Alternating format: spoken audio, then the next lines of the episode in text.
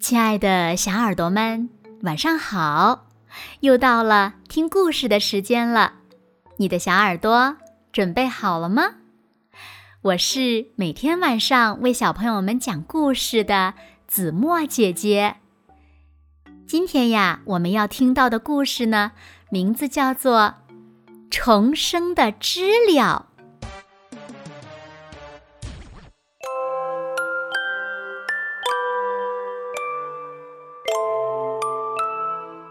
小知了夏夏在地下生活多年，终于破土而出，爬到地面上来了。夏夏发现了螳螂先生，高兴地过去打招呼：“嗨，你好，我们一起玩吧。”“我要赶去繁殖呢。”螳螂先生说完就走了。夏夏悄悄跟去，发现螳螂小姐竟然在吃螳螂先生。喂，你为什么要这么做？夏夏跳出去制止。啊，我产卵需要大量的能量，只有吃掉它，我才能及时补充营养。螳螂小姐抱歉地说：“夏夏不明白，既然如此，为什么螳螂先生还愿意为了繁殖牺牲自己呢？”夏夏挠挠头，满怀疑惑地走了。夏夏又遇见一只蝴蝶。嗨，蝴蝶小姐，你能和我一起玩吗？对不起，我不能陪你玩，我要去产卵。啊，你也要去繁殖？那你，那你也会死去吗？啊，会的呀。产卵后，我就会在冬天来临之前死去。那既然知道自己会死去，为什么还要去产卵呢？因为，因为我们昆虫的生命太短暂了，只有通过繁殖才能使生命延续下去，而且这也是我们的重生。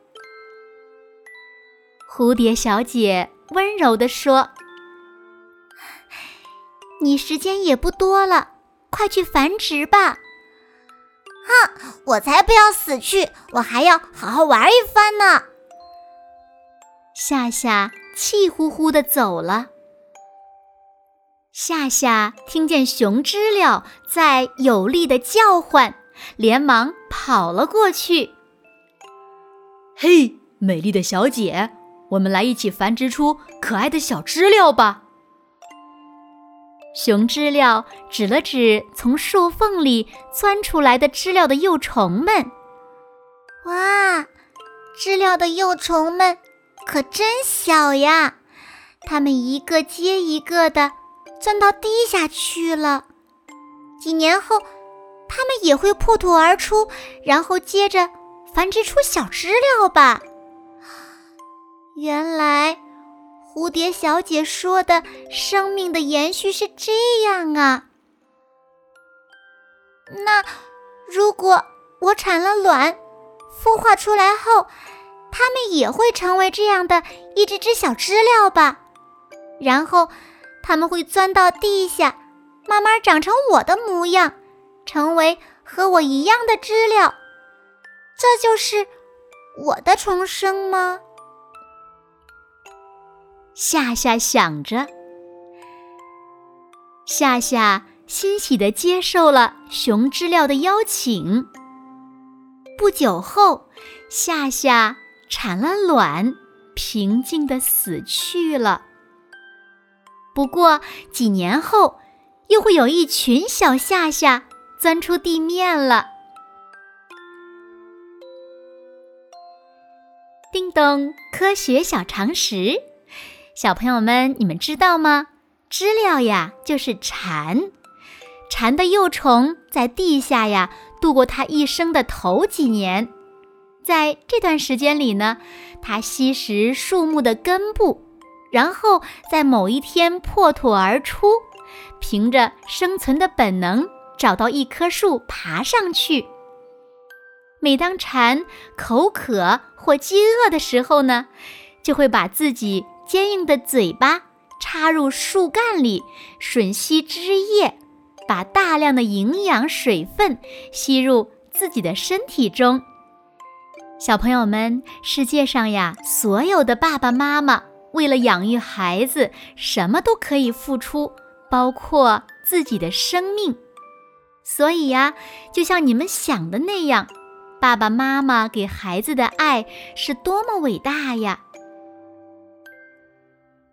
好了，今天的故事呢，子墨就为大家讲到这里了。诶，那小朋友们，考考你们。你们知道知了的幼虫在地底下要生存几年才能爬出地面吗？这个问题呀，请小朋友们在爸爸妈妈的帮助下一起来寻找答案吧。好啦，那今天就到这里了。明天晚上八点，子墨依然会在这里用一个好听的故事等你回来哦。你一定会回来的，对吗？那如果小朋友们喜欢听子墨讲的故事，也不要忘了在文末点赞和点亮再看。